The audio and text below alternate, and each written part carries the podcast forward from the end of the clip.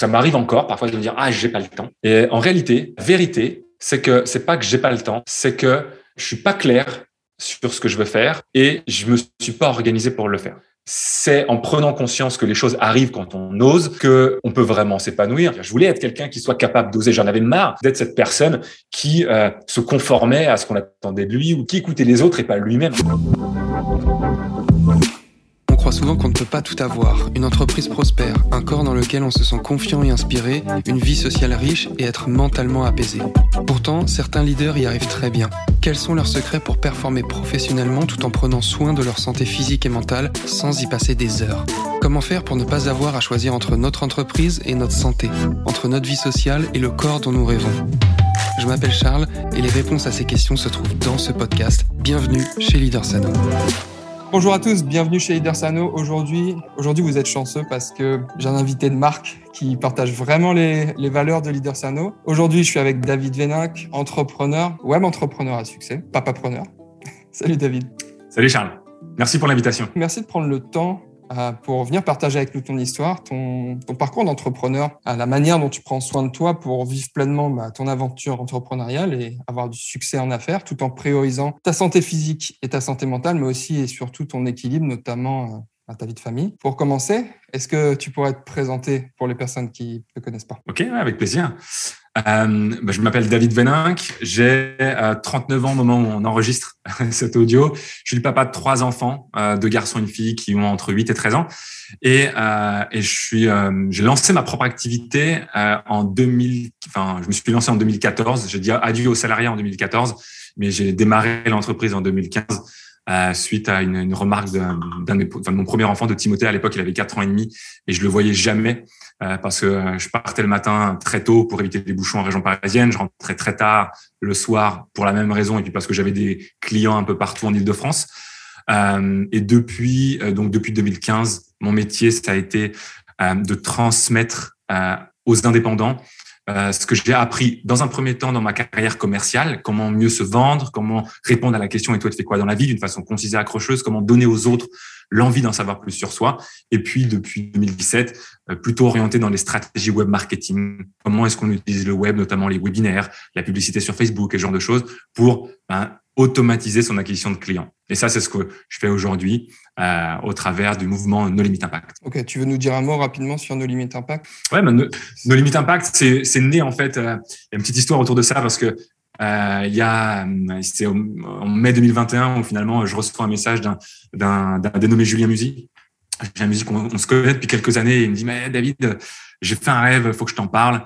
Et, euh, et, il me dit, bah, franchement, on fait chacun des choses de notre côté. Euh, il y a un, y a Levi qui fait des choses de, de, son côté, moi aussi, toi aussi. Et je pense que si on associait quelque part nos, nos forces, on serait capable de pouvoir euh, changer totalement l'industrie du coaching francophone, de pouvoir proposer un niveau de service totalement différent et d'impacter le monde complètement différemment. Et à, ce moment-là de mon développement, ça fait totalement sens parce que ce que je cherche à accomplir, c'est avoir toujours plus d'impact et de liberté. Ce qui m'a toujours euh, euh, drivé au départ, c'était la liberté.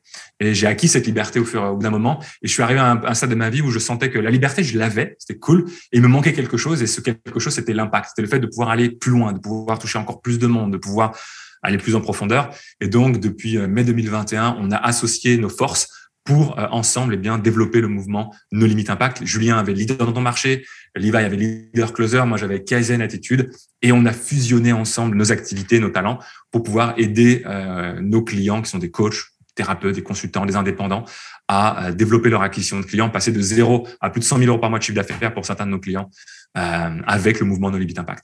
Ok, parfait. Parfait, merci pour ces précisions. J'ai regardé ta première vidéo YouTube parce que dans ta stratégie, évidemment, il y, a, YouTube depuis plusieurs années. Ta première vidéo YouTube, elle date d'il y a sept ans. Mm. Euh, si tu te remets dans, dans le toi d'il y a sept ans, qu'est-ce que tu ressens par rapport au chemin parcouru? Et surtout, est-ce que tu y a un grand défi que tu as eu à relever qui te vient en tête? Ouais, il y a, y a plein de défis effectivement qui ont, dû être relevés. en fait, je crois que le, le plus grand défi, tu vois, euh, ce qui vient comme ça quand je réfléchis à ça, le plus grand défi, c'est pas un défi en particulier, mais c'est quelque chose qui est revenu régulièrement dans mon parcours. C'est de prendre conscience que ce qui m'a amené là où j'en suis aujourd'hui n'est pas ce qui m'amènera là plus tard. Euh, C'est-à-dire que ce qui m'a amené là où j'en suis est peut-être qui aujourd'hui m'empêche d'atteindre la marche supérieure que je veux euh, que je veux gravir. Et ça, plusieurs fois dans mon parcours, je me suis rendu compte de ça. On parle c'est souvent de croyances limitantes ou ce genre de choses. Peu importe le nom qu'on donne à tout ça. Euh, moi, je sais que les plus grands challenges, moments de d'évolution, sont été les moments où j'ai pris conscience que euh, ce qui m'empêchait d'avancer ou ce qui me maintenait dans une situation, un statu quo qui me convenait plus, c'était justement que euh, je donnais de l'importance ou je, je nourrissais une, croyance qui m'a été extrêmement utile et que j'avais, j'avais, dont j'avais besoin de me détacher, tu vois. Et euh, ça, ça a été un peu les plus grands challenges d'arriver à, à enfin, changer ce système-là, changer quelque chose que tu as appris pendant, enfin, déconstruire une croyance que tu as développée pendant 10, 20, 30 ans, tu vois, et commencer à, à, la transformer, à croire autre chose, à voir les choses différemment. Euh, c'est pas évident. Aujourd'hui, je suis capable d'arriver à transformer ça plus rapidement. Mais je sais qu'au début, c'était quelque chose de, très difficile pour moi. Euh, un, de me rendre compte de qu'est-ce qui me limite et comment est-ce que je peux, comment est-ce que je peux dépasser ça. Et, euh, et d'être toujours plus dans cette recherche d'alignement, en fait. Tu as un exemple de, justement, d'une croyance que tu as que tu as dépassé Ouais, carrément. Euh, tu vois, typiquement, euh, une croyance que j'ai depuis très longtemps, qui m'a été extrêmement utile, c'est celui qui se contente de peu ne manque de rien. Et je développais ça tout, tout euh, ben, par mon enfance. Mes parents m'ont inculqué ça. Moi, je crois en ça. Euh, tu vois, c'est une chanson de soprano euh, que j'aime bien aussi qui, qui, dit ça à un moment donné. Et donc, je crois, je crois dur comme fer à ça. Sauf que tant que je ne crois qu'à cette croyance, celui qui se contente de peu manque de rien, eh bien, si je suis dans une situation où ça va, il y a pire, j'ai pas, j'ai pas, en, gros, j'ai été éduqué aussi en mode, hey, tu vas pas te plaindre parce qu'il y a pire que mmh. toi. Donc, quand tu as une situation comme ça, ben, en fait, ça m'aide pas à me dépasser, tu vois. Et du coup, automatiquement, je vais auto-saboter mes, ma, croissance, je vais auto-saboter les choses parce que je me dis, ben, en fait, ça va. Et pourquoi tu voudrais chercher plus, sachant que il y a pire que toi, sachant que tu es dans une situation où ça va. Tu vois, je repense par exemple à, à, retour du tour du monde. Euh, j'ai l'impression, je, suis dans une situation où je me sens vraiment bien, j'ai accompli plein de rêves, c'est cool, et euh, j'arrive pas à avancer. Euh, je, je, procrastine sur plein de trucs, je sens que j'ai plus de feu sacré. Et en fait, tu vois, cette idée-là de me dire, bah, celui qui se contente de peu manque de rien, me maintient dans cette zone, euh, dans cette zone de, ben, reste tranquille, tout va bien. Et en fait, ce qui, a, ce qui a switché, ce qui a switché par rapport à cette croyance, c'est de se dire, OK, c'est bien de croire ça parce que c'est ce qui m'a permis de, de lancer mon entreprise parce que de dépasser la peur de l'échec en disant bah ouais mais si tu la lances et que ça marche pas c'est pas grave. Au pire des cas euh, je peux vivre avec peu et je serai quand même heureux. Je serai pas je serai pas malheureux. Si je dois prendre un, job alimentaire pour continuer à vivre mon projet je suis prêt à le faire parce que cette croyance là vient me soutenir là-dessus tu vois. Mais au moment où je veux avancer ben là elle me limite. Et du coup prendre conscience que et c'est aussi quelque part euh, comme si j'avais l'impression d'être déloyal un peu vis-à-vis de mes parents, tu vois, ou vis-à-vis de mon éducation, de me dire bah oui, mais attends David, euh, quitter pour aller chercher plus loin, quitter pour aller dire ben tu vois pour vouloir un peu plus en fait. Et ça, mes parents sont pas dans ce dans, dans, ce, dans cet état d'esprit-là. C'est vraiment en mode ben on fait pas tout ce qu'on veut dans la vie et puis voilà, mmh. contente-toi de ce que tu as, c'est déjà bien. Et, euh, et c'était top comme en éducation pour m'amener là où j'en suis, partir en voyage sans craindre quoi que ce soit. Mais à un moment où je veux vraiment aller à l'étape d'après, moi, je me rends compte que ça, c'est limitant. Après, il y a, plein de choses, en fait, tu vois. Euh, ouais, enfin, il y a, plein d'exemples comme ça où, où, euh, où tu as besoin de, de, de dépasser. Euh, tu vois, pendant longtemps, j'ai construit aussi une identité autour de ma famille. Et, euh, et la famille, c'est quelque chose qui est très important pour moi. Mais j'ai eu du mal à accepter aussi le fait que j'ai une valeur famille forte, mais c'est pas ma valeur numéro une non plus. Et à un moment donné, comme beaucoup de gens me, me percevaient par ce regard-là, je me dis, bah attends, euh, si si j'accepte le fait que ma la famille c'est pas ma valeur numéro une, c'est ma valeur numéro deux, et que ma valeur numéro une c'est la réalisation personnelle, c'est le fait d'être vraiment qui tu es et de de, de, de t'épanouir pleinement dans ta vie. J'avais le sentiment de, de, de, de dire je vais peut-être décevoir des gens, les gens vont plus m'aimer, ou genre de trucs. Et euh, cette croyance, tu vois, de, cette image-là m'avait amené jusqu'à un certain niveau. Et je m'étais dit, bah, si je me détache de ça, ça va me, ça va me nuire. Et, et finalement, moi, c'est encore pour être intègre et vraiment euh, être aligné, ce qui est le plus important pour moi, c'est la réalisation personnelle, c'est d'être 100% soi-même. Et donc, du coup, le fait d'accepter ben, que, OK, finalement, ben, la, la famille, c'est quelque chose de très important pour moi, mais c'est, j'accepte le fait de, que c'est pas ma valeur numéro une, mais ma valeur numéro deux. Et bien, à ce moment-là, euh, ça m'a permis aussi de me libérer et de, de continuer d'avancer, en fait. Et tu vois, il y a tout un, plein de choses en termes de perception de, qui, euh, qui peuvent se mettre dans le chemin de la croissance. Est-ce que ça fait sens que c'est clair ce que je, ce que je Ça fait carrément sens et surtout je m'identifie beaucoup à ça. Ça me fait beaucoup de bien d'entendre ça parce que C'est aussi une valeur qui est forte chez moi, la valeur famille. Et en faisant justement euh, plusieurs fois l'exercice de déterminer quelles étaient mes, mes, valeurs hautes, je me suis rendu compte que euh, la famille était très présente, mais qu'elle arrivait aussi en deuxième position. Et j'ai comme culpabilisé de ça pendant quelques hmm. temps, de me dire ah mais euh, par exemple pour mes parents, je sais que la valeur numéro un c'est la valeur famille. Et, et, du coup je me disais ah mais moi aussi ça devrait être la valeur numéro un. Et c'est plus tard quand j'ai compris que, en fait, ma valeur numéro un euh, viendrait soutenir ma valeur famille. Exactement. Qui est une valeur euh, un peu, un peu similaire à la tienne. Moi, j'aime bien rattacher ça sous l'évolution ou, à la croissance personnelle. Ça me paraît aussi comme définition. Euh, en fait, ça vient soutenir cette valeur famille. Et d'ailleurs, on, le voit, c'est cette valeur famille, elle, qu'elle est forte. D'ailleurs, même quand tu te présentes, tu, tu vas rapidement dire, je suis papa, dans tes vlogs, on va le voir sur ta chaîne YouTube, on va voir tes enfants. Euh, tu leur accordes une place importante même dans la manière dont tu vas parler de ton activité. Euh, si on parle rapidement de, la gestion de ta vie de famille à, travers euh, le prisme de ton activité entrepreneuriale, comment tu concilies ça? Aujourd'hui, aujourd'hui, j'estime que c'est surtout Céline qui, qui, est ma femme. Céline qui qui soutient vraiment la famille. C'est elle qui la plupart du temps euh, est la personne qui prend, euh, comment dire, qui prend en charge et qui supporte vraiment euh, la famille. Euh, moi, euh, ce que je, ma, ma, posture par rapport à ça, c'est comment dire. Tu vois, j'amène pas les enfants tous les jours à l'école, par exemple, mais je sais que quand je je veux le faire et c'est quelque chose qui est important pour moi, je prends des temps choisis en fait par rapport à ça. Et je sais qu'il y a des moments où le matin, c'est très important pour moi d'être de rester focus et de pouvoir être, euh, de rester dans ma bulle. Et je veux pas sacrifier ce moment-là parce que c'est un temps important. Et pendant un moment, je culpabilisais quelque part de dire ah, je n'emmène pas les enfants à l'école le matin, euh, je devrais le faire. Euh, alors qu'en réalité, c'est pour moi le matin, c'est le temps le, plus productif de ce que je peux avoir. Mais par contre, pour autant, euh, je vais choisir de prendre des moments choisis de qualité. Et je suis pas dans la quantité, je suis dans la qualité. C'est-à-dire que euh, pendant longtemps, je me dis tiens, il faudrait que je, termine tous les jours à 16 heures pour aller chercher les enfants à l'école. Et ça, c'est quelque chose qui d'un côté m'inspire, mais en réalité, si je, le, si je suis honnête avec moi-même, ce que je veux, c'est faire en sorte que le temps que je passe soit du temps de qualité, pas parce que euh, c'est tous les jours ou ce genre de choses, c'est que je veux le faire. Tu vois, on a fait le tour du monde en famille pendant dix mois. On a passé euh, dix mois tous ensemble. C'était juste incroyable. Pour autant, il y avait des moments où je travaillais et euh, c'était l'objectif, c'était pas d'être en vacances, c'était pas d'être 100% tous ensemble. Je pense que moi, l'équilibre que je trouve pour moi aujourd'hui, c'est euh, le fait de pouvoir définir dans mon emploi du temps des moments qui, qui, qui honorent le, temps où j'ai besoin de concentration et les moments où, par exemple, ce sera plus l'après-midi ou plus en soirée ou ce genre de choses, où là, je prends aucun rendez-vous et je veux être avec les enfants. Tu vois, typiquement, c'est lundi midi. Lundi midi, c'est bien, on va chercher les enfants pour qu'on mange tous ensemble en famille à la maison, enfin sauf le grand qui est au collège et les enfants en école primaire. Donc lundi midi pour moi c'est important. J'avais un rendez-vous qu'on m'avait proposé tous les lundi midi. Je dis non ça, ça c'est pas possible. Je veux le garder. Donc c'est de planifier. Comment je, je concilie les deux? C'est d'être clair sur qu'est-ce que je veux en fait vivre comme moment avec les avec les enfants et pour le travail. Et tu vois typiquement je sais que le mercredi euh, midi pareil c'est un moment où je veux pas avoir de rendez-vous parce que c'est les enfants sont à la maison, donc je veux je veux pouvoir déjeuner. Je veux pas avoir de rendez-vous avant 14h30 euh, parce que on fait des jeux le midi par exemple euh, après le repas et je veux avoir ce temps-là. Donc c'est euh, si je suis honnête, c'est vraiment Céline. Pour moi, dans ma vision, Céline supporte et s'occupe des enfants à 80% du temps.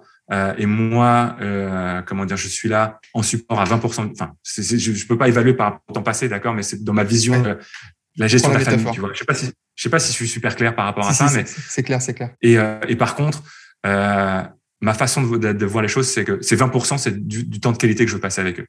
Voilà. Est-ce que euh, tu t'arrêtes de travailler certains jours ou tu intègres ta vie de famille dans, dans des journées de travail qui, qui sont 7 jours sur 7 Parce que tu es, es, plus qu'épanoui dans ton activité professionnelle et c'est quelque chose qu'on voit souvent chez les entrepreneurs qui en plus bossent chez eux. C'est ils vont bosser un peu tous les jours mais ils vont euh, certains aussi intégrer des temps de qualité comme ce que tu viens de décrire. Ouais. En fait, euh, alors moi, je ne crois pas à l'équilibre. Je crois, euh, la notion d'équilibre, je, je, je n'y crois pas d'un point de vue euh, équivalent, tu vois, genre 50-50 ou machin.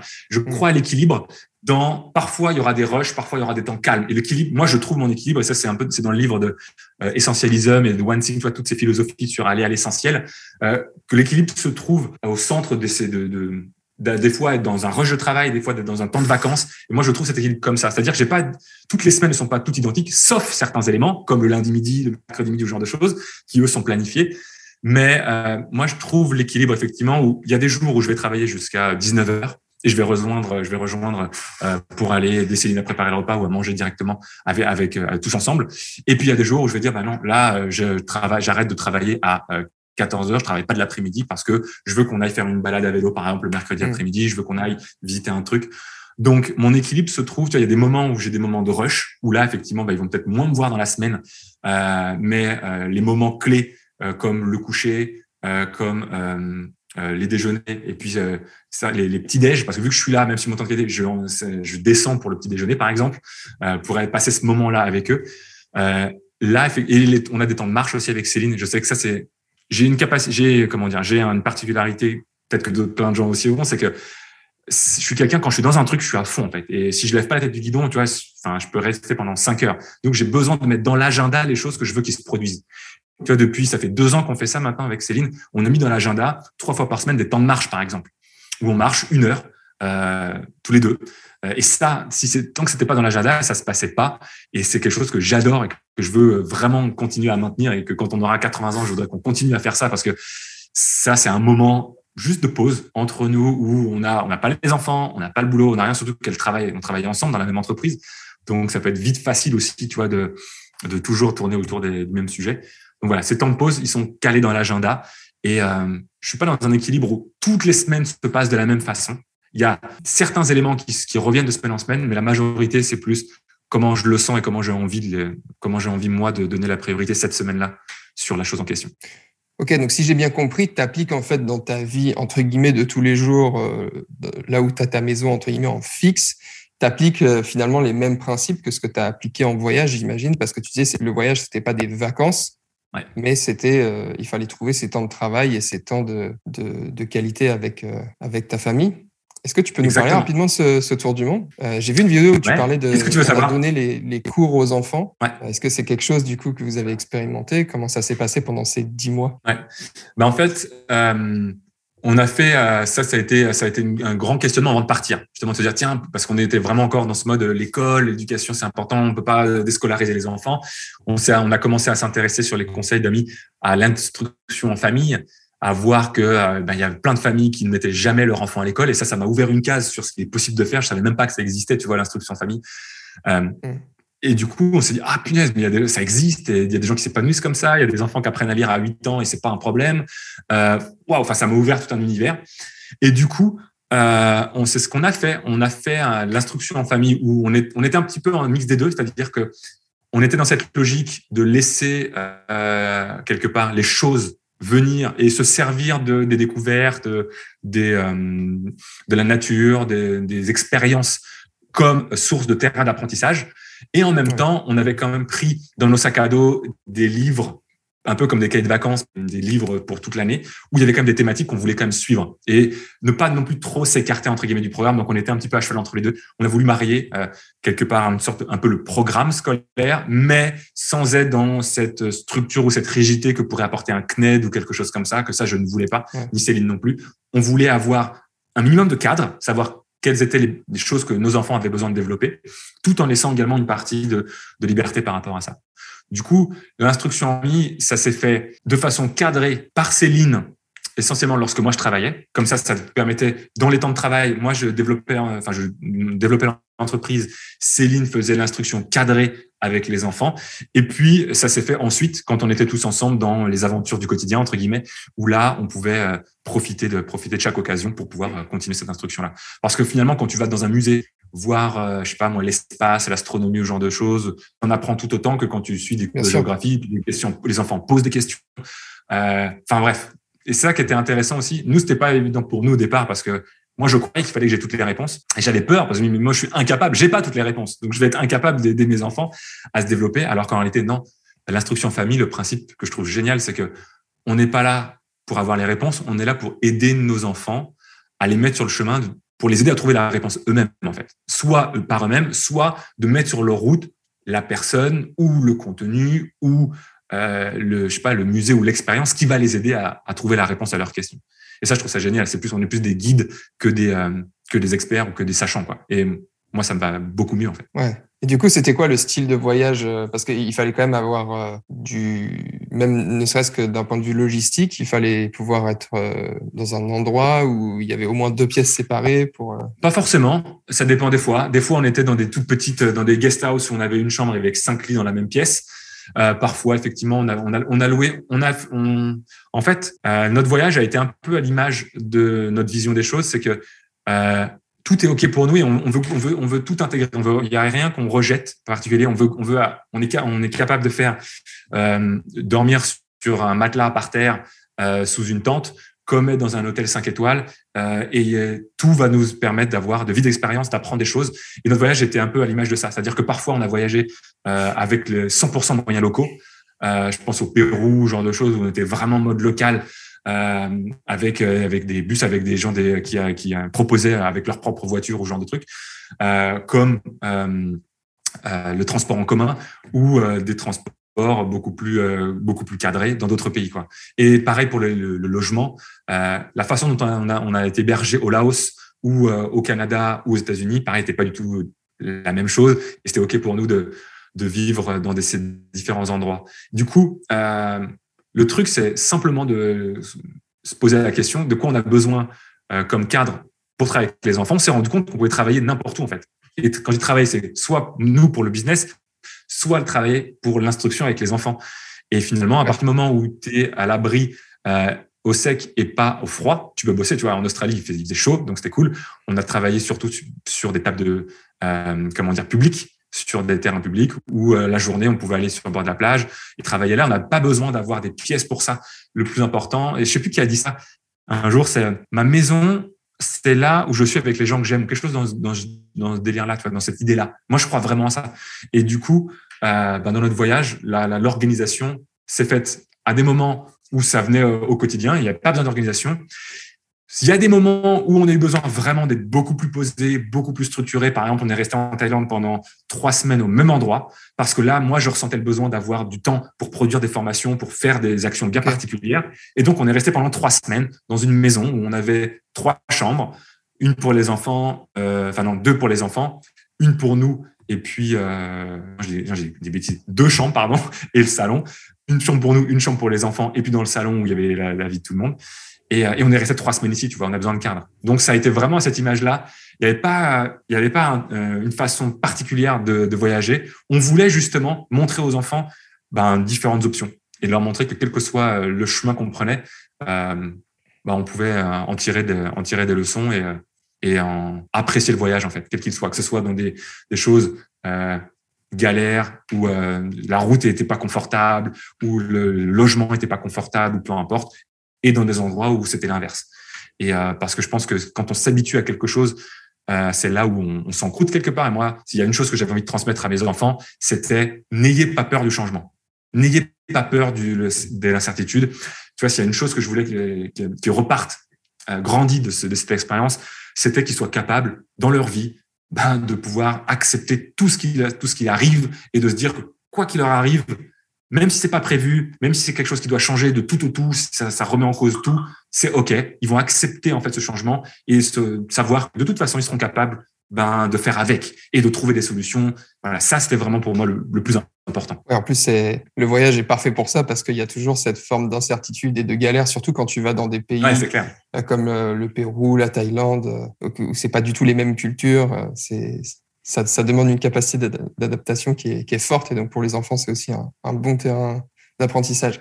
Ah, merci pour cette, euh, cette petite euh, aparté voyage, parce que c'est des sujets qui, qui m'intéressent particulièrement. Mais surtout, je voulais, je voulais voir avec toi, euh, faire tomber un peu cette croyance, parce que c'est quelque chose qui, qui m'a été souvent dites quand, justement, moi aussi, c'est l'un de mes rêves de partir en, tour du monde. Et souvent, on me dit, bah, comment tu vas faire pour travailler? Il va te falloir des endroits distincts, etc.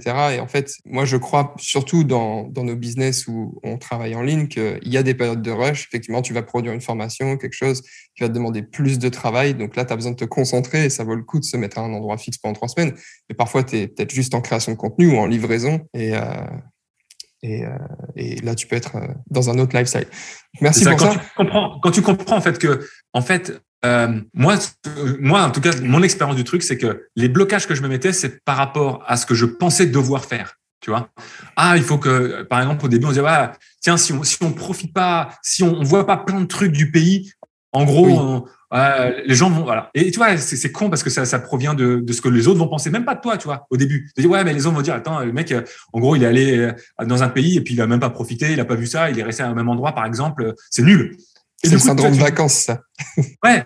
Et, et du coup, ça, ça peut au début, ça, ça, a pu nous amener à, à, bouger tous les jours et à aller voir le maximum de trucs. Et on s'est cramé. Au bout de trois mois, on était vraiment cramé parce qu'on bougeait tous les deux jours, tous les jours. Et euh, on était fatigué, limite à vouloir rentrer. Tu vois, on est, on est arrivé, je me souviens, au Chili. On était éclaté avec Céline et les enfants. On en avait marre et on, on, on s'est posé la question, tu vois. Du coup, là, on s'est dit, en fait, c'est juste stop. Euh, moi, d'ailleurs, tout démarrage qu'on voulait, c'était voyager lentement, justement parce qu'on voulait avoir un rythme, ouais. pas un rythme peu importe ce que les autres font, mais ce que nous, on veut faire. Et du coup, à partir de ce moment-là, bah, on a juste commencé à se dire, bah, je vais juste prendre, le, avoir un rythme et prendre des habitudes qui sont juste alignées à ce que moi je veux, peu importe ce que les autres en penseront. Mais si je veux rester trois semaines sans visiter, je le ferai. Si je veux visiter tous les jours, je le ferai. Et puis, c'est encore cette notion d'équilibre dont tu disais tout à l'heure, c'est que parfois, ben, on a bossé euh, genre trois jours sur cinq.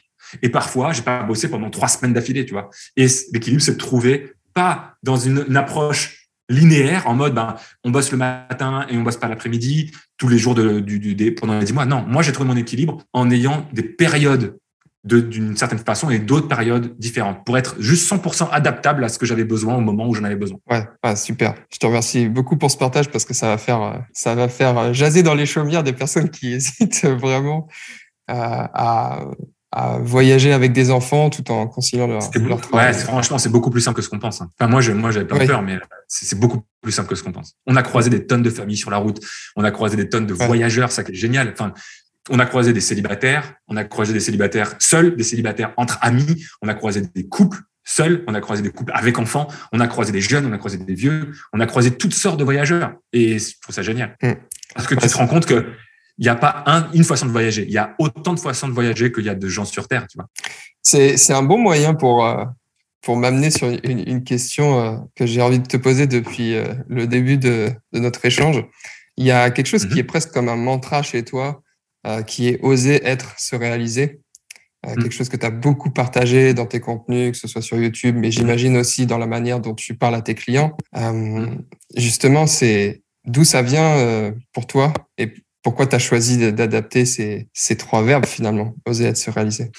Bah, Je pense, enfin, je pense, c'est pas je pense, c'est, ça provient, tout ce qu'on veut accomplir souvent, en tout cas, je sais ce que je crois, en tout cas, moi, c'est mon cas. Ce que j'ai voulu accomplir euh, au moment où vraiment j'ai voulu aller dans cette direction-là, d'oser, d'être soi-même, se réaliser, c'est parce que par le passé, c'était pas le cas, en fait. C'est parce que justement, il y a un peu cette blessure ou cette, tu vois, cette revanche que tu veux prendre sur la vie.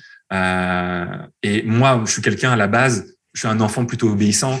Euh, j'ai pas créé de problème à mes parents. J'ai toujours écouté euh, quand je voulais faire des choses qui est par le cœur, d'envie. Parfois, mes parents ont plutôt avoir eu tendance encore et, et euh, par vraiment pur amour et par protection, par le fait de vouloir le mieux pour moi, vraiment. En plus, tu vois, je le sais et, et j'en j'en ai beaucoup parlé avec mes parents et je leur en veux aucunement. Au contraire, je comprends l'intention qui est de protéger ses enfants et de vouloir le meilleur pour eux.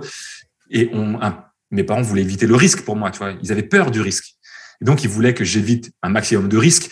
Et quand à 18 ans, je leur dis, ah, punaise, je sais pas ce que je vais faire de ma vie, mais moi, j'ai un truc que j'aimerais faire, c'est être acteur. Ils disent, ah, c'est être acteur, il y a beaucoup de gens qui voudraient l'être, c'est pas facile, il faut du réseau, puis nous, on n'a pas de réseau, puis, ah, tu sais, il y a des millions de gens qui voudraient le faire et il y a peu de gens qui réussissent. Donc, ah, on est en 2000 à ce moment-là, l'informatique, c'est mieux. Est-ce que tu voudrais pas plutôt faire de l'informatique? Et du coup, je suis cette raison de la, enfin, cette voie de la raison, tu vois, dire, ah, ils ont raison, ok, je fais de l'informatique, puis rebelote, au bout de deux ans après un d'état informatique, tu te, je me repose la question, je me dis, qu'est-ce que j'ai envie de faire? Et je me dis, ah, j'aimerais bien lancer mon propre, ma propre boîte de création de sites parce qu'à l'époque, j'apprends à développer. Je fais, je vends, j'ai vendu quelques sites comme ça euh, au black euh, à des associations. Euh, et, euh, et je me dis, bah, pourquoi pas lancer ma propre boîte? Ouais, je dis ça à mes parents. Ah, j'aimerais bien faire ma propre boîte de création de sites. Puis là, rebelote, bah, ah ouais, mais tu sais, lancer sa boîte, c'est risqué, c'est dangereux. Puis il y a plein de gens qui veulent faire ça. Il y en a très peu qui réussissent. Puis il faut du réseau pour lancer sa boîte. Un peu le même discours que pour les, tu vois, c'est intéressant de voir ça. Ah, ils ont raison. Du coup, bah, j'ai pas fait, j'ose pas en fait. Et puis plein de fois, même dans mon enfance, tu vois, ma première copine, je l'ai eue à, 18 ans euh, parce que je suis quelqu'un extrêmement social, mais à l'époque, j'avais peur, j'osais pas en fait euh, oser demander, oser faire certaines choses. Et pendant toute la construction finalement de ma, mon enfance, adolescence, adulte, ben j'ai pas osé en fait. Et c'est du coup, c'est en prenant conscience que les choses arrivent quand on ose que euh, on peut vraiment s'épanouir. C'est devenu ce mantra parce que à la base, c'était un mantra pour moi à la base, c'était un mantra, c'était quelque chose que moi, je voulais accomplir. Je voulais être quelqu'un qui soit capable d'oser. J'en avais marre d'être cette personne qui euh, se conformait à ce qu'on attendait de lui ou qui, qui ne sait qu'écouter les autres et pas lui-même, en fait. Et j'avais envie d'oser être moi-même et, j'avais envie d'être cette personne qui dit, tu vois, je croyais ça, mais j'osais pas le faire. Encore de dire, je préfère avoir des remords que des regrets. je préfère faire des choses et me dire bah ok peut-être j'aurais pas dû le faire ou, ou peut-être euh, bah ça a pas marché mais je préfère essayer et que ça marche pas plutôt que de ne pas essayer. Et ça, c'est quelque chose qu'aujourd'hui je suis capable de faire, que je rêvais de faire il y a quelques années, mais que j'étais incapable de faire parce que j'avais trop peur.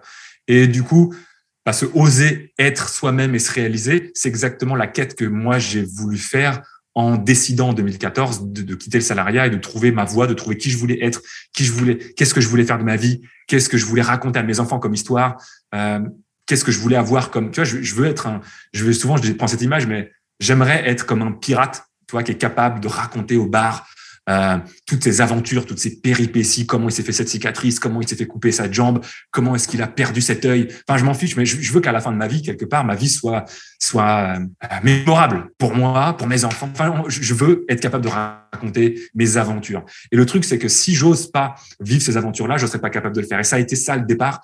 Euh, en 2014, c'était pour moi. Je voulais incarner cette identité de ce David qui ose, qui est lui-même euh, peu importe ce que les autres pensent, et qui se réalise vraiment pleinement. Et ça, ça a été ma quête personnelle. Avant de devenir un mantra, c'était ma quête personnelle. Si cet épisode te plaît, alors je t'invite à prendre littéralement une minute de ton temps pour noter le podcast si tu l'écoutes depuis Apple Podcast et à le partager à quelqu'un que ça inspirera.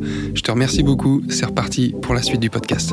Est-ce qu'il y a des personnes qui ont été déterminantes dans ce parcours ou est-ce qu'il y a des, des, mentors, des guides, des livres, des choses qui t'ont vraiment impacté justement à, à oser dans un premier temps et après qui ont façonné qui tu es aujourd'hui? Ouais, plein de choses. Tu vois, un des livres, euh, un, des, un des livres comme ça, un des premiers livres qui m'a vraiment mis sur, cette, sur ce chemin-là, c'était euh, la méthode GTD de David Allen. C'est euh, s'organiser pour réussir. C'est peut-être on peut dire tiens c'est étrange parce que ça n'a pas trop de rapport et pourtant si. À l'époque je suis ingénieur ingénieur euh, ingénieur commercial et euh, j'ai le sentiment que je suis toujours dans le rush, je suis toujours tu vois je, vois peu je vois peu euh, Timothée et Céline et je suis toujours dans le rush et je me dis ah, j'ai besoin de mieux m'organiser. Et en fait en découvrant ce livre qui est au départ sur l'organisation personnelle, je prends je me rends compte qu'il y a avant de t'aider à t'organiser, ce que cet auteur-là, David Allen, t'amène à faire, c'est à prendre de la hauteur sur ta vie et sur c'est quoi tes valeurs, qu'est-ce qui est important pour toi, c'est quoi les projets que tu veux vraiment réaliser et qu'est-ce qui ferait que dans un an, dans deux ans, dans trois ans, tu sois dans une, une situation où tu dis waouh, c'est vraiment génial. Et ça, ça a été un, premier, un premier euh, changement de paradigme pour moi. Simplement de me dire ah, faut que je vois plus loin en fait. Faut que je vois plus loin. Faut que je me pose, faut que je monte. Faut que j'arrête d'être le nez sur la feuille. Faut que je prenne de la hauteur sur ma vie et que je commence à me dire vraiment qu'est-ce que j'ai envie de faire? Qu'est-ce qui va me permettre de pouvoir me dire dans, dans un an, waouh, j'en suis à un, stade euh, que je rêve en fait, que je rêvais d'avoir. Il y, a eu, il y a eu ce stade. Je sais qu'à ce même moment, David Laroche a eu pas mal d'impact aussi sur moi parce que je commence à m'intéresser un peu à tout ce domaine. Je regarde ses vidéos de David Laroche et euh, sur cette notion de confiance en soi, de oser. Il ça, c'est, tu vois, les premières notions justement sur la notion d'oser et autres. Je sais que David m'a beaucoup aidé là-dessus, sans euh, juste avec ses vidéos en fait. Euh, et euh, quand je l'ai rencontré plus tard, justement, j'ai pu lui partager ça. Alors merci de ça, mais ces vidéos m'ont beaucoup aidé là-dessus. Il y a plein de choses sur mon parcours, comment dire, qui ont plein de personnes et de livres qui ont qui ont évolué, mais ouais, je crois que cette notion enfin, le, le, le livre numéro un, ça a été David Allen. Euh, après, c'est des David. Comme... Ouais, ça c'est C'est pas faux, j'ai pas fait le. Euh, j'ai d'autres auteurs qui sont pas des David que, que j'ai trouvé géniaux, mais euh, après, c'est plein de gens. Tu vois, il y a pas de, je, je peux, je peux en citer plein d'autres, mais c'est le fait d'aller à la rencontre d'autres personnes qui croient à ce que moi je crois et qui ont accompli ce que moi j'ai envie d'accomplir. Quand je commence à m'intéresser au domaine du web entrepreneuriat notamment, euh, bah, aller à la rencontre dans des événements où il y a ces gens-là qui eux aussi finalement ont envie de, de, de, de créer cette vie-là, de créer quelque chose en dehors des sentiers battus, eh bien ça, ça permet de continuer à ouvrir les cases, de continuer à se dire ah tiens c'est possible pour d'autres, c'est ça peut être possible pour moi, parce que finalement euh, je ne pourrai jamais créer quelque chose que je ne crois pas possible. C'est-à-dire que je ne pourrai jamais atteindre des résultats supérieurs à ce que je crois possible. C'est-à-dire que le résultat maximum que je pourrais atteindre et créer est à la hauteur de ce que je crois possible. Et du coup, ça, j'ai pris conscience de ça plus tard. Un certain Julien Musy également m'a aidé à, à, faire, à, prendre conscience de ça. Mais euh, du coup, je sais que en regardant mon parcours, le fait d'aller d'aller côtoyer des gens qui sont sur le même chemin que moi, qui sont déjà plus en avance que moi sur ce que moi je veux accomplir, me permet justement bah, d'ouvrir des cases en fait. Et je pense que quelqu'un qui aujourd'hui euh, a des, idées de se dire bah ouais mais ça c'est pas simple ou c'est pas possible ou moi mon cas à moi est différent et oui mais moi j'ai des enfants ou je peux pas voyager euh, oui mais moi j'ai pas un gros salaire, je peux pas voyager, j'en sais rien quelles sont les croyances qu'on peut avoir, tu vois. J'ai pas le temps. Un des meilleurs ou j'ai pas le temps, je peux pas voyager. Oui, mais moi j'ai un business, je peux pas développer mon business et voyager. Euh, oui, mais moi je suis salarié, je peux pas salarié et voyager. Enfin bref, c'est d'aller voir des gens qui eux voient les choses différemment et qui euh, leur limite de ce qui est possible est certainement supérieure à la nôtre. Et en côtoyant ces gens-là, en essayant de comprendre comment ils pensent, eh bien c'est ce qui nous permet aussi de faire évoluer notre périmètre de ce qu'on croit possible. Et c'est là où on avance, on évolue et on, on, peut accomplir des choses qu'il y a et, se retourner un an, deux ans, dix ans plus tard en disant waouh, j'ai fait des trucs que jamais j'aurais imaginé pouvoir faire un jour. Une croyance qui, qui est très forte chez les personnes que j'accompagne, c'est j'ai pas le temps de prendre soin de moi parce que mhm. euh, je suis entrepreneur ou, ou, je travaille dans une entreprise où j'ai beaucoup de responsabilités. Euh, j'ai pas le temps. Euh, toi, tu es un parfait exemple de quelqu'un qui a des responsabilités, qui a une entreprise, qui a une vie de famille. Comment tu prends soin de toi? Moi, le, le, le j'ai pas le temps, quand c'est quand je quand j'ai tendance à vouloir me dire ça, quand parce que ça m'arrive encore parfois de me dire ah j'ai pas le temps. Et en réalité, la vérité, c'est que c'est pas que j'ai pas le temps, c'est que un, je suis pas clair sur ce que je veux faire et je me suis pas organisé pour le faire. En tout cas, je parle vraiment euh, de mon expérience personnelle. Et à chaque fois que je me dis ça, euh, je me rends compte et la vie m'a permis de me rendre compte que soit j'étais pas clair sur ce que je voulais accomplir et donc du coup ben j'avais pas priorisé les choses, soit euh, j'étais clair mais je l'avais pas planifié et je n'avais pas pris le temps de le faire. Et tu vois aujourd'hui le système d'organisation pour moi un la vie nous amène ou nous ramène à nos plus petits standards. C'est-à-dire qu'on n'obtient pas euh, les choses dans la vie à la hauteur de nos plus grandes ambitions. On n'accomplit pas des choses à la hauteur de nos plus grands rêves, à la hauteur de nos plus grandes ambitions. On atteint des résultats au niveau de nos plus petits standards. C'est-à-dire que souvent la vie va nous ramener vers ce que l'on tolère. Et le seul moyen d'augmenter notre niveau de tolérance, à mon sens, c'est de mettre en place des systèmes. C'est de s'appuyer, non pas sur notre volonté, non pas sur notre discipline, non pas sur, pas sur notre, non pas sur notre force euh, de volonté personnelle, mais c'est de mettre en place des systèmes qui sont là pour soutenir les choses qui sont importantes pour nous. Si faire du sport, c'est important pour moi, tant que j'ai pas clarifié, un, pourquoi c'est vraiment important, est-ce que vraiment c'est important, et deux, tant que j'ai pas clarifié, ok, comment je le planifie, et que trois, j'ai pas mis un système en place pour eh bien m'y tenir, eh bien c'est sûr que je ne pourrais, enfin il y a de fortes chances que j'y arrive pas, parce que je vais compter uniquement sur ma volonté, uniquement sur ma, ma motivation personnelle, et cette motivation là, elle va avoir tendance à être redescendue avec le, niveau de tolérance. Et augmenter son niveau de tolérance, c'est mettre en place des systèmes pour ça. Et moi dans ma vie, c'est euh, ça qui me permet de euh, pour ce qui est important pour moi. Il y, a, il y a certains trucs sur lesquels je suis pas bon, je suis pas, tu vois, le, euh, je pense au le sport par exemple. Aujourd'hui, je fais pas beaucoup de sport euh, par semaine. Enfin, je fais 1h30 de tennis le mardi. Euh, je vais, je fais un peu, je fais de la marche un peu avec Céline. Donc, je sais pas si on peut considérer ça comme du sport, même si on essaie de marcher rapidement. Euh, J'en fais pas beaucoup, mais parce que c'est pas une priorité pour moi. Et je tolère ça. Tu vois, ça m'amène à mon niveau de tolérance le plus faible. Tu prends un Thibaut Inchep. Thibaut Inchep, il est encore ultra musclé parce que son niveau de tolérance sur son physique, euh, j'ai vu des photos de toi, euh, tu as, des abdos que j'aurais peut-être jamais, parce que euh, tu as un niveau de tolérance euh, vis-à-vis de ça qui est certainement largement supérieur au mien. C'est-à-dire tu, tu, tolères beaucoup moins de choses que moi, je suis capable de tolérer vis-à-vis de ça. Et euh, de goût, tu as certainement mis en place des systèmes pour y parvenir. Moi, je crois vraiment à ça, en fait. Je crois dans notre capacité à trois choses, clarifier ce qui est important pour nous, le planifier et c'est pas suffisant pour moi. Il faut mettre en place des systèmes pour y parvenir.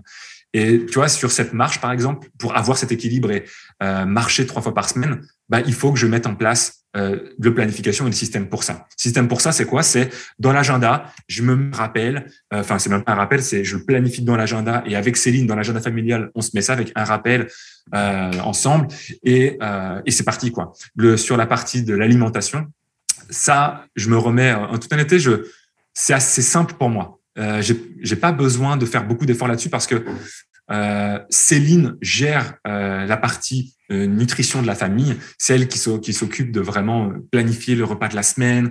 Euh, on va au marché, par exemple. Le système, c'est qu'on va au marché tous les deux le dimanche matin pour faire les courses au marché. Et Céline, elle a déjà planifié tous les repas de la semaine et avec des repas sains, etc. Donc, le, ça, c'est elle qui s'occupe de ça. Donc moi, je peux me, je peux, je m'appuie sur elle, je compte sur elle euh, pour cette partie-là. Et par contre, le système qui est en place, c'est que l'habitude, Céline est là. Chaque samedi, elle planifie le repas de la semaine à venir, le midi, le soir, en fonction de qui est à la maison le midi, qui est à la maison le soir. Et il y a les courses du euh, dimanche matin qui sont là euh, en fonction des légumes, des fruits dont on a besoin, et puis une fois par semaine en grande surface pour certains compléments qu'on ne pourrait pas trouver au marché. Voilà. Bon, en tout cas, il y a quand même un système en place vis-à-vis de ça. Je sais pas si ça, ça, répond à la question ou pas. Je, ouais, ça, complètement ça, truc, mais... Non, non, c'est, c'est, ça répond clairement à la question. La question, c'était comment tu prends soin de toi. Et j'aime beaucoup cette, euh, cette réponse que je mets en place des systèmes. Parce que, à vrai dire, c'est exactement ce que je mets en place avec mes clients. C'est justement de trouver le système qui va leur convenir à eux dans leur contexte pour que ça fonctionne. Et souvent, c'est ce qui génère énormément de culpabilité, surtout quand on veut reprendre soin de sa santé, sa condition physique, qu'on veut voir même transformer, perdre du poids, prendre un peu de muscle, etc. C'est, je vais faire un truc parce que j'ai vu ça chez telle personne ou à tel endroit sur Internet, j'ai vu une vidéo de Thibaut j'ai fait un truc. Je vais le faire. Et en fait, ça, ça, ce système-là ne me correspond pas dans mon système de valeurs et dans mon organisation. Et c'est, c'est quelque chose qui, c'est, c'est une pépite que tu nous livres là parce que c'est ce qui fait le succès d'un business, d'une transformation physique, d'abaisser son niveau de stress, de réussir à prioriser sa famille, c'est juste d'avoir des systèmes. C'est, tu nous parlais tout à l'heure euh, du fait que tu vas planifier des moments de marche avec ta femme. C'est, mmh. c'est, le système. Et c'est, c'est quelque chose qui est, qui est incroyable. De, le, le jour où on comprend que c'est le système qui va nous permettre d'aller justement au palier supérieur, une fois qu'on a compris que c'était possible, ça va faire qu'on augmente petit à petit ce niveau de tolérance dont tu parlais. Donc, euh, vraiment, merci pour, euh, pour ce partage. Euh, pour terminer, si, si tu avais justement un, un, conseil à, à donner à un leader, un entrepreneur, un chef d'entreprise ou peut-être un manager, un travailleur indépendant qui, qui se sent dépassé aujourd'hui, euh, physiquement ou mentalement d'ailleurs, qui a un niveau de stress élevé. Alors, tu as donné un premier conseil, mettre en place des systèmes. Est-ce que tu en, aurais un autre? Euh, Ouais, bah, en fait, Déjà, si euh, si cette personne-là sent que les choses doivent changer, parce que si ça continue comme ça, elle va dans le mur ou elle va dans un endroit qu'elle a pas envie d'aller, peu importe ce que ça donne.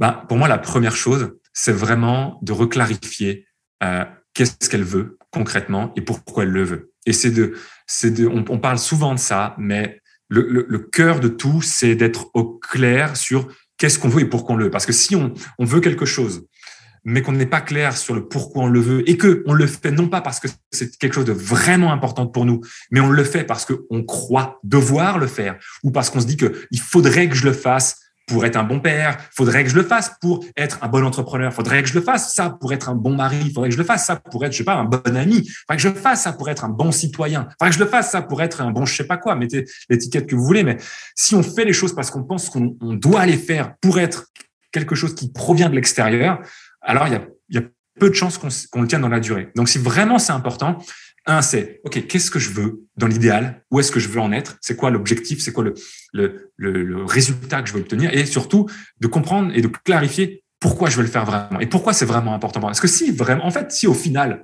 c'est pas si important, à quoi ça sert de se mettre du stress et de la culpabilité pour quelque chose qui est en réalité pas important? Et OK, ben, si c'est pas important, juste c'est peut-être pas un objectif à, à, poursuivre en fait. Et dans ces cas-là, abandonne ça et prends ce temps, cette énergie disponible que tu retrouves en abandonnant cet objectif pour un vrai objectif important pour toi, pour un vrai objectif clair qui fait du sens pour toi. Parce que je crois que le but de notre existence, euh, c'est uniquement d'être de plus en plus aligné, authentique à notre chemin de vie et à, ne poursuivre que des objectifs qui font sens pour nous parce que c'est là où c'est plus simple aussi. Donc, voilà, première chose, ce serait ça, c'est de clarifier. Qu'est-ce que je veux et pourquoi je le veux? Est-ce que c'est vraiment quelque chose qui fait sens? Est-ce que c'est dans mes valeurs hautes? Est-ce que ça nourrit ça? Est-ce que c'est vraiment important pour moi? Est-ce que je suis 100% à 10 sur 10 sur oui, ça vient du, de l'intérieur de moi et c'est quelque chose qui vraiment compte parce que sinon ça sert à rien de, de poursuivre cet objectif-là. Ça c'est la première chose. Ouais. Après, après c'est la suite, tu vois. C'est ce qu'on a vu juste après, c'est de se dire tiens, de quoi j'ai besoin en fait? De quoi j'ai besoin pour accomplir ça? Est-ce que j'ai besoin de développer des compétences? Est-ce que j'ai besoin de développer des connaissances? Est-ce que j'ai besoin de m'entourer de quelqu'un? Est-ce que quel système je dois pouvoir mettre en place pour y parvenir? Parfois, un système, c'est une fois par semaine. Euh, tu vois, moi, quand j'ai lancé mon business, un des systèmes que j'ai mis en place, c'était créer un mastermind. J'avais pas d'argent à l'époque euh, pour investir dans un mastermind à plusieurs dizaines de milliers d'euros, mais j'ai créé mon propre mastermind. J'ai fédéré autour de moi des gens qui étaient dans, au même niveau que moi à peu près, et on, ensemble, on se réunissait toutes les semaines et on se parlait. Mais c'était un système qui me permettait d'être au contact de gens, de poser des questions et d'être obligé d'être dans cette dynamique-là quelque part. on peut se poser ce genre de questions. De quoi j'ai besoin? Est-ce que j'ai besoin de, connaissances, de livres, de formation Est-ce que j'ai besoin d'accompagnement? Est-ce que j'ai besoin de, de réseau, de contacts? Et ensuite ben, de pouvoir savoir ben, quel est le plan d'action que je peux mettre en place dans les semaines à venir pour que ça devienne une habitude? Parce qu'en fait, la clé au bout d'un moment, je pense, c'est d'être capable que notre système nous développe de nouvelles habitudes, des habitudes qui deviennent des réflexes pour qu'on n'ait même plus besoin quelque part de réfléchir à faire les choses. Au là, on a déménagé, donc on doit. Tu vois, c'est ça qui est intéressant. À notre ancienne maison avec Céline, quand on a commencé à mettre la marche trois fois par semaine, c'était dans l'agenda. Et au début, j'avais besoin de voir le rappel pour me dire ah tiens, il faut que j'arrête là. Dans 15 minutes, on va marcher. Et puis au bout d'un moment, c'était devenu un réflexe. C'était tellement une habitude que j'avais même plus besoin du rappel. On savait, tout était fluide. On a déménagé ça a chamboulé un peu nos habitudes parce que c'était plus loin, du coup c'était un peu différent. Euh, euh, enfin bref, ça a changé les choses. Et du coup, ben, on est obligé de reprendre un système pour que de nouvelles habitudes s'ancrent. Eh bien, et c'est partout là. Là, tu vois, je, pendant moi, je suis le premier à avoir arrêté je ne sais combien de fois la musculation. C'est-à-dire, j'aimerais bien avoir des épaules un peu plus larges, j'aimerais bien un peu euh, muscler mon haut de corps. Et des centaines de fois, j'ai commencé pendant deux semaines à pousser un peu de la fonte et puis à arrêter euh, au bout de quelques semaines. Là, ce qui s'est passé, il y a quelques temps, pendant deux ou trois mois, j'ai pu exactement, j'étais ultra régulier. C'était devenu une vraie habitude. Vraiment, c'était bien. Et je m'étais rendu compte que moi, ce qui était fluide pour moi, c'était pas de le faire ni le matin. Moi, le faire du sport le matin, laisse tomber. Moi, le matin, j'ai pas de routine. Je me lève 5h30, euh, j'aime bien me lever super, à 5h30 en ce moment. Je me lève à 5h30, je prends mon café, je me mets devant l'ordi à, à 6h, je fais mes petits reporting. Ça, c'est ma routine, j'adore ça. Je me sens bien là-dessus, c'est mon kiff. Par contre, faire du sport à 5h30, c'est hors de question. Enfin, c'est pas possible pour moi. Par contre, je me suis rendu compte que faire du, sport avec les haltères, par exemple, le soir euh, devant la télé, on a une série qu'on aime bien regarder avec Céline. Ça, ça, ça me parle. Et ça, grâce à cette habitude-là, eh ben, pendant trois mois, je m'y tenais quasiment euh, ben, tous les jours de la semaine presque. Je me suis fait attaquer par un chien. Du coup, j'ai été blessé et euh, je pouvais plus faire ces exercices-là. Ça a duré pendant deux mois. Donc là, ça fait deux mois que je n'ai pas fait et j'arrive pas à m'y remettre en fait, parce que j'ai perdu cette habitude. J'ai perdu et j'ai pas remis en place le système. Je sais que si je voulais m'y remettre, eh bien, et maintenant je vais pouvoir le faire parce que ça y est, avec mon poignet, je peux le faire. Eh bien, je vais devoir remettre en place le système qui va m'amener vers le fait que ça devienne une habitude, pour que ce soit beaucoup plus facile et que ça soit presque automatique. Donc voilà, enfin, il y a plusieurs. Tu veux un conseil, de David Véninck ou pas? Ouais. Le conseil que je viens d'apprendre avec David Véninck, c'est de bien être réaligné sur pourquoi tu veux le faire. Donc je t'invite à appliquer ce conseil. c'est ce qui va faciliter le fait que tu t'y remettes. C'est vrai. Et je crois, et, tu vois, je crois qu'il y a un pourquoi qui n'est pas ultra fort là-dedans. C'est pour ça aussi que j'ai du mal un peu à m'y remettre. Parce que j'ai envie, mais c'est pas un désir genre brûlant, tu vois. C'est pas urgent. Je ressens pas, tu vois, si je suis honnête avec moi-même, ça me ferait plaisir, euh, tu vois, d'arborer un haut de corps plus dessiné, mais je tolère, j'ai un niveau de tolérance qui fait que, ok, je tolère comment je suis aujourd'hui physiquement, sinon je, non, je, je serais pas, je, je ferais différemment. Donc, j'ai conscience que je tolère ça et que c'est une envie de le faire, mais c'est une envie, si, que, si je veux qui est pas vraiment ultra brûlante, tu vois. Mais comme c'est quelque chose que j'ai envie quand même de, de prioriser, euh, ben du coup, effectivement, il faut que je, je, me, je, me, pose la question vraiment, tiens. Et là, du coup, il y a un, exercice que Julien m'a appris. Si je veux vraiment relier ça à quelque chose d'important, c'est de clarifier, de prendre une feuille, de me dire, OK, 50 bonnes raisons, 50 avantages à, faire ça, 50 avantages à reprendre cette habitude et 50 inconvénients à ne pas la reprendre, 50 inconvénients à ne pas retrouver cette hygiène de sport. Et là, ça peut m'aider à reconnecter finalement à quelque chose de plus puissant sur pourquoi c'est important pour moi de le faire. Donc, je te remercie pour ce conseil. justement, souvent, il y a des personnes qui se disent, OK, je ne tolère plus ce niveau de forme, je ne tolère plus ce niveau de stress, je ne tolère plus ça, il faut absolument que ça change. Et qui sont, pendant un certain temps, très claires sur le fait qu'elles veulent changer, elles veulent reprendre en main leurs conditions physiques. Et malheureusement, elles vont tester des systèmes et implémenter des, tester des choses, implémenter des systèmes qui leur sont pas adaptés. Et du coup, elles finissent par croire que c'est pas pour elles. Ça, c'est valable pour le business parfois. Parfois, on va, on va rencontrer des personnes qui essayent depuis tant d'années d'avoir du succès en affaires, qui savent que c'est important pour elles, mais qui n'y arrivent pas. Et du coup, qui se déconnectent finalement de cette vision. Est-ce que tu auras un conseil justement pour ces personnes qui, à un moment, se disent je ne tolère plus ça, il faut que ça change, mais qui, euh, par le fruit d'expériences qui étaient, euh, qui, qu'elles, perçoivent comme des échecs, finissent par se dire cette phrase qui est terrible. Ah, peut-être que c'est pas pour moi. Mmh. Tu vois, qui finissent par être déconnectés de, leur rêve et de ce qui est vraiment important pour elles. Tu auras un conseil pour ces personnes-là? Ok, ouais. Ce que, ce que, j'entends, quand j'entends ça, moi, ce que je me dis, c'est euh, si à un moment donné, on en vient effectivement à, à douter ou à, ou à avoir des, ces obstacles-là qui viennent se mettre en travers de notre chemin, souvent, c'est que on a, euh, on n'atteint pas le résultat que l'on veut, on veut obtenir et notre objectif est connecté au résultat. Que l'objectif que l'on a dans notre, dans, dans notre esprit, c'est la destination, c'est je dois, je veux, je, veux perdre 10 kilos par c'est perdre 10 kilos. Ou si c'est du chiffre d'affaires, c'est je veux générer 10 000 euros par mois. Je veux générer 5 000, bon, fout du chiffre d'affaires, peu importe le montant, mais c'est, et souvent, moi en tout cas, c'est ce que je perçois, c'est que quand on arrive à soit euh, se sentir découragé ou baisser les bras, quand euh, on n'obtient pas tout de suite le résultat qu'on désire, c'est que notre objectif est peut-être connecté à un résultat et non pas au chemin, non pas connecté au fait de trouver le bon moyen, de trouver, de, de tester une nouvelle approche. Et toi, je me dis que quel que soit le résultat qu'on doit obtenir, ça c'est Jean-François Zobris qui m'a transmis ça, c'est une des personnes d'ailleurs qui pour moi a, a, mis des mots sur quelque chose que j'appliquais par le passé, euh, un peu un, peu inconsciemment, mais qu'en le conscientisant, c'est devenu une habitude, c'est de ne jamais confondre objectif et résultat. Tu vois, il, il expliquait une chose, c'est que quand il a repris la direction générale de l'entreprise Favi, euh, évidemment, ils voulaient avoir plus de parts de marché auprès de, auprès de leurs clients. Eux, ils vendaient des, fourchettes euh, automobiles, dans des pièces de moteur. Et ils voulaient être plus présents chez Renault, chez, euh, chez Peugeot, etc. Et plutôt que de dire à ces équipes, l'objectif, c'est d'augmenter de 30% des parts de marché, ça, pour c'est pas un objectif, c'est un résultat. Un résultat qui va arriver naturellement, un but, tu vois, qui va arriver naturellement si on accomplit des choses dont on a le pouvoir. Et souvent, quand on se fixe un objectif dont on n'a pas le contrôle, genre perdre 10 kilos, j'ai pas le contrôle. Avoir 10 clients le mois prochain, j'ai pas le contrôle. Là où j'ai le contrôle, c'est le nombre de séances que je peux faire, c'est le, fait de compter les calories. Ce que j'ai le contrôle, c'est le nombre d'appels au téléphone que je vais solliciter, c'est le nombre d'emails que je vais envoyer, c'est le temps que je vais travailler chaque jour. Ça, j'ai le contrôle. Mais le résultat, j'ai pas le contrôle. Et souvent, quand on perd la foi ou ce genre de choses, c'est qu'on on a un objectif, sur lequel on n'a pas le contrôle et on se sent un peu démuni par rapport à ça. Et l'objectif qu'il a donné à ses équipes, c'était je veux que Renault nous aime. Ça, c'est votre objectif.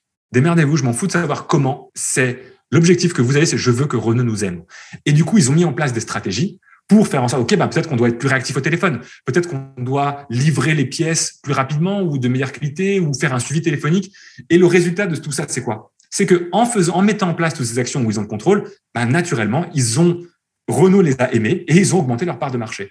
Tu vois, c'est un petit peu pareil dans tous les autres domaines de notre vie, je crois, c'est que on a trop souvent tendance à avoir des objectifs ou à se fixer des objectifs qui sont des buts, qui sont des résultats. Et ça, ça nous enlève du pouvoir. Et si tu as essayé une méthode qui n'a pas marché, eh bien, c'est pas grave dans le sens où le résultat n'est pas encore là, mais ton objectif ne devrait pas être, par exemple, de, perdre 10 kilos ou d'avoir 3 cm de tour de bras en plus. L'objectif peut être plutôt de se dire, OK, je, je, je suis en chemin pour y arriver et mon objectif, c'est de trouver la méthode la plus adaptée pour moi. Ce qui fait que le jour où cette première méthode ne marche pas, c'est pas un échec, c'est juste quelque chose qui est dans le chemin, qui fait partie de ton objectif, que ça fait partie du process, que, OK, cette première méthode, elle ne, m'a pas apporté à destination, ok, mais elle m'a fait comme avancer sur mon objectif, qui est de trouver la bonne méthode. Et je suis souple par rapport à ça, et je j'ai le contrôle de me dire, ok, eh bien, je vais tester une méthode numéro 2 et c'est juste normal. Tu vois, comment c'est Thomas Edison, je crois, qui a mis, je sais plus combien de milliers d'ampoules. Je crois, la légende dit que c'est 9999 ampoules qui n'ont pas marché et c'est à la 10 millième qu'il a trouvé le bon fonctionnement de cette ampoule-là. Mais les 9999 premières ne sont pas des échecs. C'est juste, ben, c'était son chemin, c'était l'évolution, l'apprentissage qu'il avait besoin d'avoir pour réussir, en fait.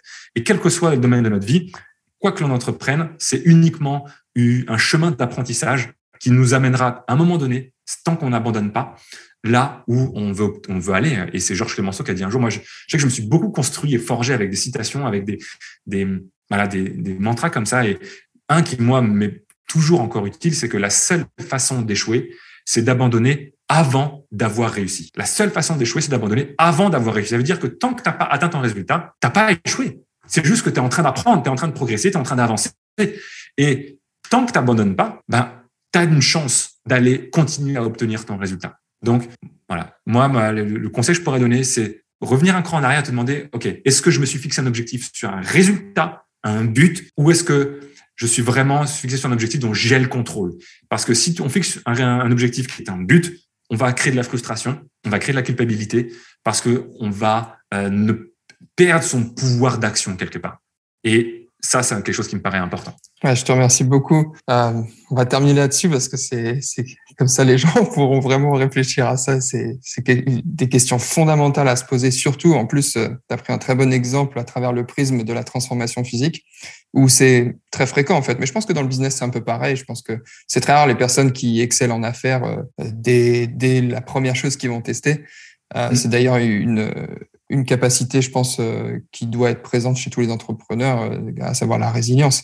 Euh, et il y a, y a, un peu ce truc-là dans, dans la, la, perte de poids ou la transformation physique en règle générale. C'est à moins que tu tombes directement sur la bonne personne, le bon coach ou le bon process qui te correspond, il y a de grandes chances que qu'il faille tester plusieurs choses et, et être toujours câblé sur OK, sur quoi j'ai le contrôle et qu'est-ce que je peux faire concrètement ça permet de déculpabiliser, de se remettre rapidement dans l'action. Et quand on est dans l'action, j'aime bien cette image, tu sais, où, où dans la vie, on, on voit, c'est un peu comme euh, une image au cinéma, tu as ce qui est au premier plan, au second plan et à l'arrière-plan. Et le problème, c'est que dès lors que tu quittes cette phase où tu passes à l'action, bah, qu'est-ce qui revient au premier plan?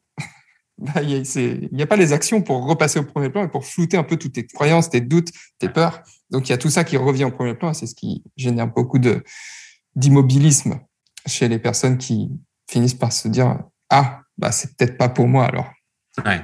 Non, c'est juste que ça s'applique pas les bons process. Et exactement. Et tu vois, et la seule et pour moi, une façon de ne jamais échouer dans la vie, euh, c'est tout simplement aussi de se dire que euh, c'est de tomber amoureux du chemin en fait, et c'est de se mettre des objectifs par rapport au chemin.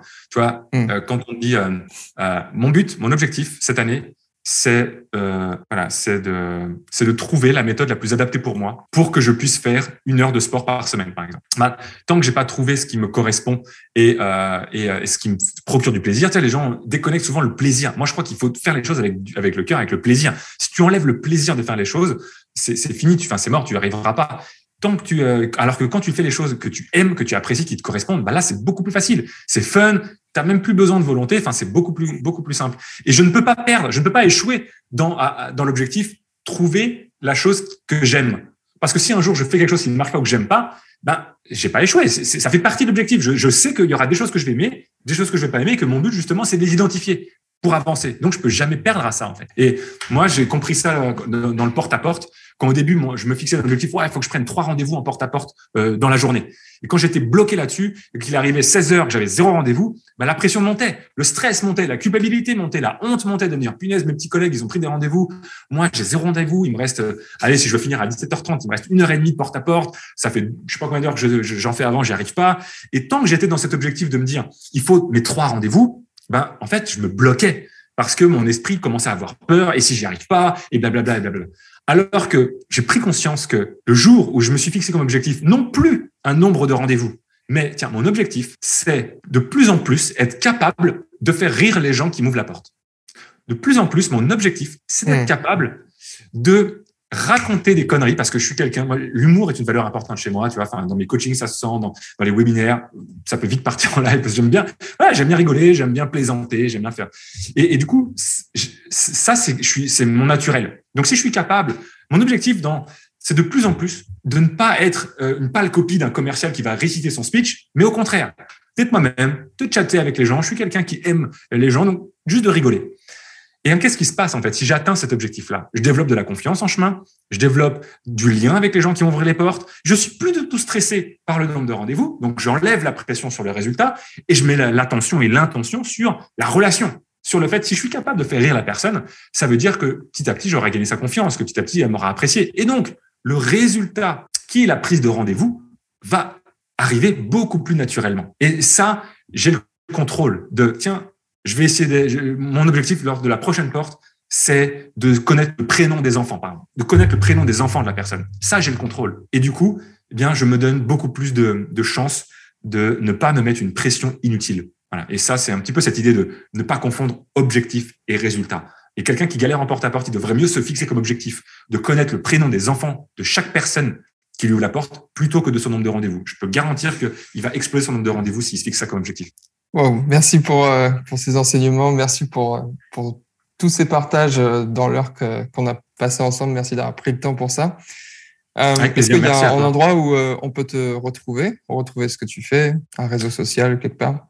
Ouais, sur Facebook, sur YouTube, on peut, rien qu'en tapant David Véninck, V-E-2-N-I-N-K, sur Google, on doit trouver. il y a la chaîne YouTube, le site que je suis en train de refaire également, donc qui redirigera sur les, contenus que je peux partager dans le cadre effectivement de la chaîne YouTube ou même de No Limit Impact.